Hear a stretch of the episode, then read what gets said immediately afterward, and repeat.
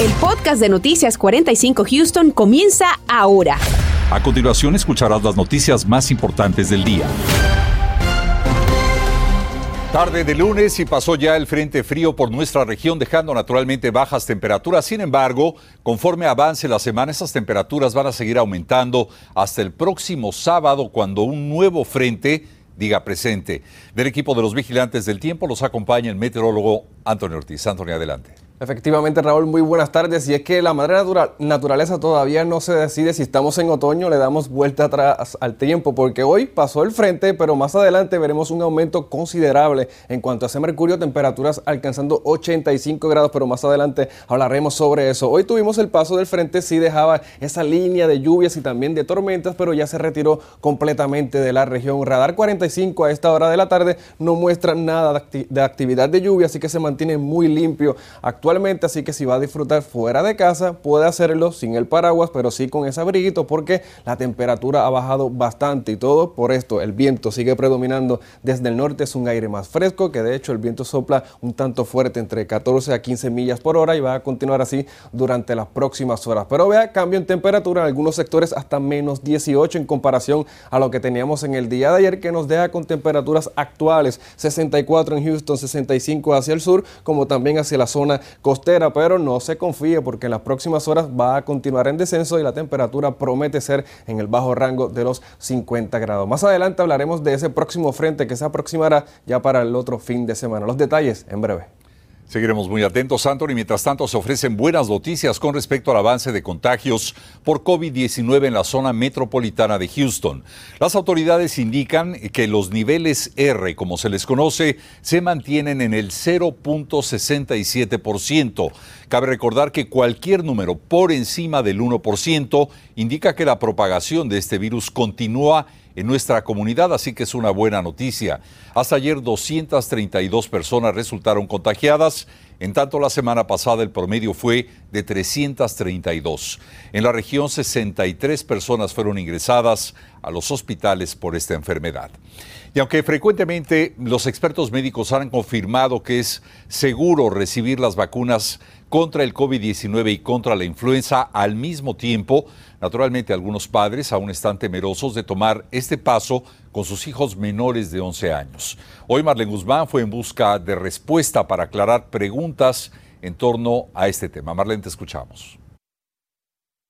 Desde que el Centro para el Control y la Prevención de Enfermedades dio luz verde a la doble inmunización en mayores de 5 años, clínicas, hospitales y consultorios médicos como el del doctor Martín Yurovich han comenzado a administrar ambas vacunas simultáneamente, aunque se ha notado cierta desconfianza y confusión entre algunos padres de familia. Tienen todavía la duda si poner las dos vacunas juntas, la del COVID-19 y la de la influenza, porque es la época del año en que damos la de la influencia, obviamente. Entonces, tenemos que muchas veces aclarar la situación que poniendo ambas juntas no pasa nada. Aprovechamos el acceso a la clínica para preguntarle a una madre de familia si está considerando proteger a su hija de 5 años contra el COVID-19 y la gripe.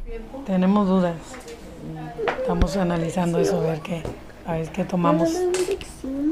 ¿Qué dudas han surgido y por qué? Pues que la reacción que vaya a tener, porque ya está chiquita y, tiene 5 años no sabemos, ¿verdad? ¿Qué efectos secundarios o síntomas podrían surgir si se ponen las dos vacunas? Realmente cuando se ponen las dos vacunas no hemos visto efectos secundarios algunos, tal vez un poquito de dolor en el brazo Contactamos a algunos proveedores de salud sobre la disponibilidad de ambas inmunizaciones y se aplican una tras otra. Aquí algunas respuestas. El Departamento de Salud de Houston ofrece la de la influenza en todos sus sitios y la del COVID-19 en la lista que encontrará en houstonhealth.org. También nos confirmaron que sí administran las dos dosis en niños si así lo desean los padres.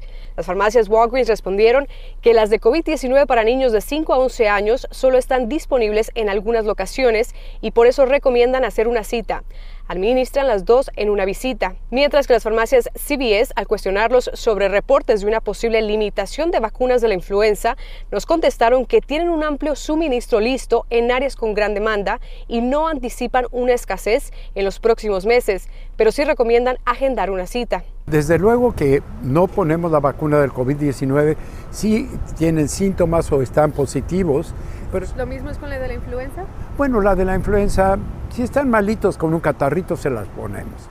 No podemos olvidar que es durante esta época que surgen más enfermedades respiratorias entre los niños y este doctor nos recuerda que a partir de los seis meses ya pueden empezar a inmunizar contra la influenza a los pequeñitos. Reportando desde el suroeste de Houston para Noticias, Univisión, Marlene Guzmán. Gracias, Marlene. Mientras tanto, el Departamento de Salud de la ciudad de Houston pone a disposición del público vacunas contra el COVID-19 en diversas ubicaciones. Dichas vacunas se ofrecen a lo largo de toda la semana en instituciones afiliadas al Departamento de Salud para que toda la población, sin importar su lugar de residencia, tenga acceso a ellas. En estos lugares no es necesario hacer cita y basta y sobre que usted presente eh, para ser vacunado de inmediato. Para mayor información visite cuanto antes la página houstonemergency.org diagonal COVID-19 o llame al 832-393-4220.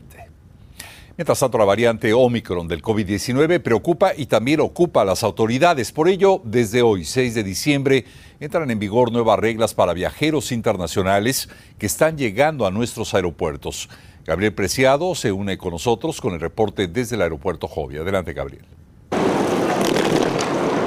Viajeros internacionales en terminales de aeropuertos a partir de hoy 6 de diciembre enfrentarán las siguientes restricciones.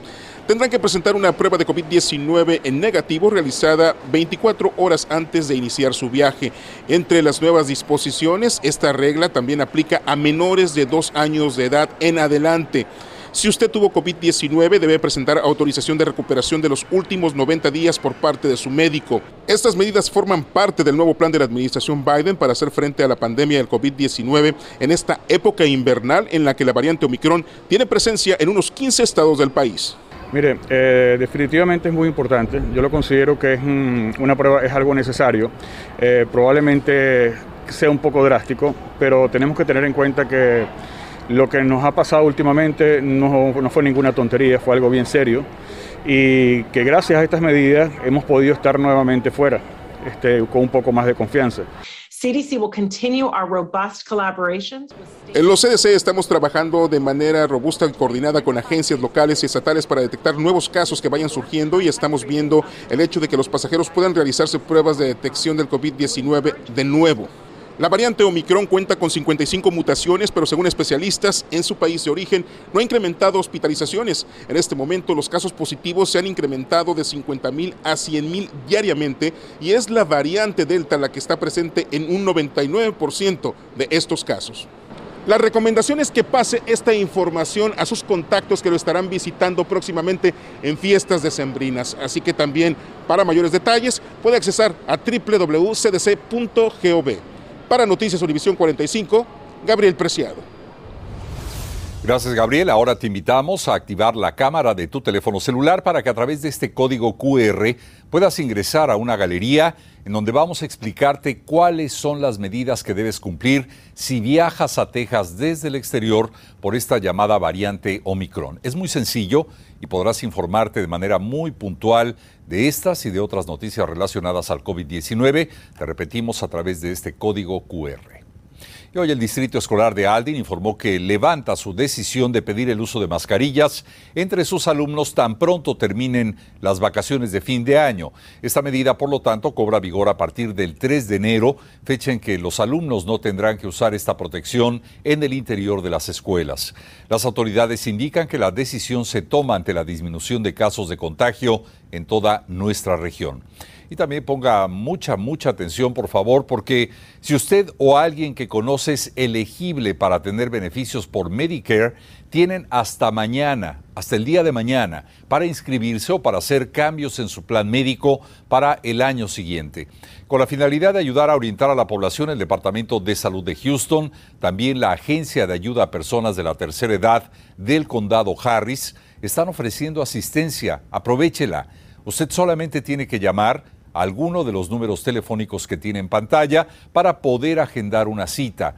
Necesitará tener a la mano su tarjeta de Medicare, su lista de medicamentos, una carta del Seguro Social o bien su prueba de ingresos. Estás escuchando el podcast de Noticias 45 Houston.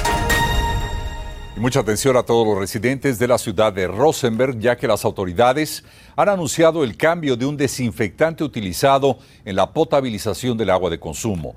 Este cambio del producto puede traer consigo emanación de olores debido al cambio del producto y afectación a pacientes que utilizan diálisis renal. De acuerdo al Departamento Público del Agua, se trata del cambio del uso de cloramine al uso de cloro libre. Esta conversión da inicio a partir de hoy. Así que para cualquier aclaración o duda, comuníquese de inmediato con las autoridades locales en Rosenberg. Y por primera vez desde hace 30 años de inicio en Estados Unidos la prestigiosa Conferencia Internacional del Petróleo. La ciudad sede es ahora Houston y por ello representantes de esta industria a nivel mundial estarán abordando temas relacionados a la producción, distribución y precios de este combustible. La conferencia tiene lugar desde ayer y culmina el próximo 9 de diciembre en las instalaciones del Centro de Convenciones George R. Brown de Houston. Hoy el alcalde Sylvester Turner ofreció un mensaje para todos los asistentes. Y las autoridades del condado Fort Bend alertan a la población de posibles fraudes, los clásicos que tratan de cometerse a través de las líneas telefónicas. Este tipo de fraude es más común conforme se acercan las festividades navideñas y en él los delincuentes están tratando de obtener su información confidencial para robarle dinero. El incremento de estos casos durante la Navidad alcanza el 400% si lo comparamos con otras épocas del año, así que manténgase muy alerta. Yo recibió sentencia de cadena perpetua sin atenuantes el sujeto vinculado a la muerte de un oficial de la policía de Houston hace dos años. Se trata de Arturo Solís, de 25 años de edad, quien fue acusado de homicidio en primer grado. Su víctima fue el oficial Christopher Brewster, de 32 años de edad, ocurridos en hechos en la avenida L. El agente respondía a un llamado de violencia doméstica cuando al bajar de su unidad fue blanco de los disparos de Solís. Y esta mañana los bomberos pudieron apagar un peligroso incendio registrado en una casa móvil ubicada en una residencia de dos pisos. Por fortuna, tras controlar el fuego, confirmaron que no se registraron víctimas mortales ni heridos. Las causas de este incendio están bajo investigación. Y bueno, naturalmente, y por cierto, el Departamento de Bomberos de Houston está ofreciendo importantes consejos de seguridad para estas fiestas decembrinas, sobre todo en el adecuado manejo y precauciones cuando usted coloque su árbol de Navidad. Escuchemos. Y es muy importante que si van a usar un árbol natural, que lo vayan a mantener. El problema es que cuando un árbol natural se seca, puede causar un incendio muy rápido. Un árbol seco es un peligro y un riesgo de la casa. Lo más importante cuando llega a un árbol nuevo, que haga una inspección. Agarra las agujas, astíneles. No se deben de salir muy fácil, deben estar bien agarradas al árbol. Segundo, a la base, asegura que recién que llega ponga, ponga un corte nuevo. Ese corte nuevo debe ser de dos pulgadas y va a dejar que el agua que ponga, pone en la base que se esté absorbando para que no se seque el árbol. Y por supuesto se recomienda también verificar que los adornos eléctricos como luces que serán colocados sean debidamente inspeccionados. Hay muchos que están ya viejos o de mucho uso. Compruebe su buen funcionamiento antes de colocarlo. Tómelo en cuenta y evite accidentes en esta temporada. Continuamos con el podcast de Noticias 45 Houston. Hola, ¿qué tal? Muy buenas tardes nuevamente. Si ha salido de casa, ha sentido ese aire fresco que ha llegado por fin a la ciudad de Houston, así que se siente otoñal, lo que toca, pero les digo que esto no va a durar mucho, porque vea, una vez se establezca nuevamente ese viento desde el sur, o sea, de mar a tierra, obviamente es un aire más cálido y poco a poco las temperaturas irán aumentando y ya para viernes, si se fija, temperatura máxima 85 grados, tal vez pudiéramos tener récord de temperatura para una fecha como el día del viernes con temperaturas superando los 80 grados a través del área de Houston. Así que disfrute por el momento de esos 64 grados que tendremos mañana martes. Pero vea el pronóstico para los próximos tres días, condiciones muy estables. Si se fija, no tendremos nada de precipitaciones por el momento, pero sí un aumento gradual y ganando un poco más de calor cada día de aquí hacia lo que es el día del viernes. Mientras tanto, bien tempranito a la mañana, según vaya continuando las horas, obviamente ese aire más fresco desde el norte, la temperatura pudiera alcanzar, llegar solamente a los 50 grados para el comienzo de jornada de martes, así que un abrigo un tanto ligero va a ser útil bien temprano en la mañana de martes. Ya en horas de la tarde la temperatura máxima promete estar en 64 en Houston, 68 en Katy, 67 en el campo. Mientras tanto, la zona costera se va a quedar en ese rango entre los medios a altos 60 grados. Además de esto, la nubosidad será abundante por las próximas horas, así que la madrugada también vendrá acompañada de esa nubosidad bastante densa, pero ya a partir de mañana martes, bien tempranito en la mañana, poco a poco irá desapareciendo esa nubosidad y ya en la tarde debemos tener un cielo bastante despejado allá afuera, pero sin precipitaciones. Y es lo que trae mi pronóstico por el momento. Vea que martes, miércoles, jueves, sin probabilidad de lluvia, ya entrando de viernes a sábado es cuando tendremos eh, ahí la probabilidad de lluvia porque se acerca otro frente frío que será el segundo de esta semana. Vea que tendremos eh, lluvia a través del sureste de Texas, pero si le damos un poco más adelante, el domingo bien temprano en la mañana, probablemente temperaturas en el rango de los 30 grados. Obviamente esto pudiera cambiar un poco, pero ya nos da una idea de que el próximo frente frío, que será el próximo fin de semana, traerá bastante frío, la temperatura en el rango de los 30 grados. Pronóstico extendido para que ya vaya planificando, lo dicho, martes, miércoles y jueves, condiciones muy estables en Houston, pero sí es aumento gradual en el mercurio hasta los 85 grados para el viernes y luego el sábado el paso del frente tendremos actividad de lluvia, tal vez algunas tormentas y el domingo temperatura muy baja alcanzando ese rango de los 30 grados. Hasta aquí el reporte del tiempo, que tengan todos una excelente tarde. Antonio, muchísimas gracias. Como sabemos, esta zona del país es una de las sedes más importantes de la comunidad venezolana y Venezuela se ubica hoy en día, lamentablemente, como el segundo país con las tasas más elevadas de desnutrición, de acuerdo a la Organización de las Naciones Unidas para la Alimentación y la Agricultura. Una situación que deja a muchísimas familias en ese país ante una peligrosa amenaza en medio naturalmente de la preocupación de los venezolanos que radican aquí en Houston y en toda la región. Osmaria Hernández nos habla de esta situación. Este sector se llama Llega la hora del almuerzo en la casa de Iris Brito en Caracas y junto a su madre se prepara para romper un prolongado ayuno. Como en muchos hogares, se saltó el desayuno para rendir lo poco que tiene. Dice que más de una vez se ha quedado sin comer para que su mamá pueda hacerlo. Esta vez le dejó la sopa a ella. Ya tenemos un poquito de arroz. Sí, eso es lo que voy a comer hoy. Su nevera está prácticamente vacía y no tiene dinero en el bolsillo. Los días por venir no prometen algo mejor. Como ustedes ven, mm, estas son mayormente agua. Con tristeza y nostalgia, confiesa que hay alimentos que no puede pagar. Comprar un cartoncito de huevo, no puede comprar un pedacito de pollo, de carne. Es así como Ana Suárez, en el sector Altavista de Katia, en el oeste de la ciudad, recorrió un largo trayecto para comprar estos huesos. y costillas. No, porque no alcanza a sacar y sí. Muy cerca de la zona, Samuel López se distrae con la televisión mientras disfruta de forma acelerada de un plato de pasta con carne molida. Su mamá logró conseguirlo en un comedor social de la comunidad. En ocasiones es su único sustento al día. No tenía ni siquiera un huevito con que darle al niño. Muchas veces me tocó comer arroz solo con mi hijo. De lunes a viernes, Asheli Martínez también cuenta con el apoyo de Alimenta la Solidaridad, un programa social instaurado en sectores populares que provee a niños, mujeres lactantes y ancianos seleccionados de una comida al día. Sus tres niños disfrutan de la comida entre la inocencia y el desespero. No notan que su madre no corrió con la misma suerte. Hay muchas veces en que uno tiene que dejar de comer para darle comida a sus hijos. Adriana Alejo se suma a la solución cocinando y colaborando en el comedor de la zona, así que dice que ha podido ver la peor cara del hambre. Hay muchos hogares que, aquí no constan de, de los tres platos de comidas diarios. Neveras vacías, personas delgadas al extremo y ciudadanos desesperados comiendo de la basura reflejan el rostro del hambre en una Venezuela en la que, según un informe de la Organización de las Naciones Unidas para la Alimentación y la Agricultura FAO, publicado en 2021, Venezuela ocupa el segundo lugar en materia de subalimentación, solo superado por Haití, al pasar de 22.4% entre 2013 y 2015 a 27.4% entre 2018 y 2020. Osmaria Hernández, Caracas.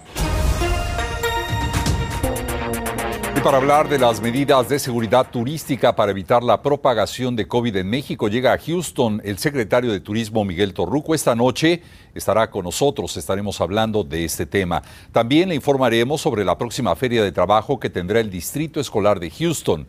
Las posiciones serán para custodios y serán elegibles para beneficios y naturalmente planes de retiro. Y así la tarde en Houston, cielo completamente nublado y temperaturas que se mantienen en los 64 grados, pero en horas de la madrugada continuará en descenso. 50 promete ser en la mínima aquí en el área de Houston, 47 en el área de Conroe, así que saquen esos abrigos desde ya. Raúl. Antonio, muchísimas gracias, estaremos preparados. Y es como llegamos al final del noticiero, gracias por haber estado con nosotros. Recuerde que tenemos una cita en punto de las 10. Muy buenas tardes. Gracias por escuchar el podcast de Noticias 45 Houston. Puedes descubrir otros podcasts de Univision en la aplicación de Euforia o en univision.com diagonal podcast.